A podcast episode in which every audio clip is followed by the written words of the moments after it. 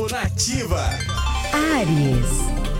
Evite repetir os erros do passado, Ariano. E não espere obter resultados diferentes se você não muda as, suas, as atitudes. Procure sair da zona de conforto e permita aprender a fazer diferente e mudar a forma de lidar com as situações do dia a dia. Seu número da sorte é o 47 e a cor é o marrom. Touro. A palavra da terça-feira para você é organização, Taurino. Tome cuidado com o excesso de tarefas e atividades para não absorver mais responsabilidades além daquelas que você já tem. Então aproveite a energia dos astros para planejar bem o que fazer e dar um passo de cada vez. Seu número da sorte é o 38 e a cor é o laranja. Gêmeos. Não permita que pequenos desentendimentos ou aborrecimentos acabem abalando suas relações, Geminiano ano.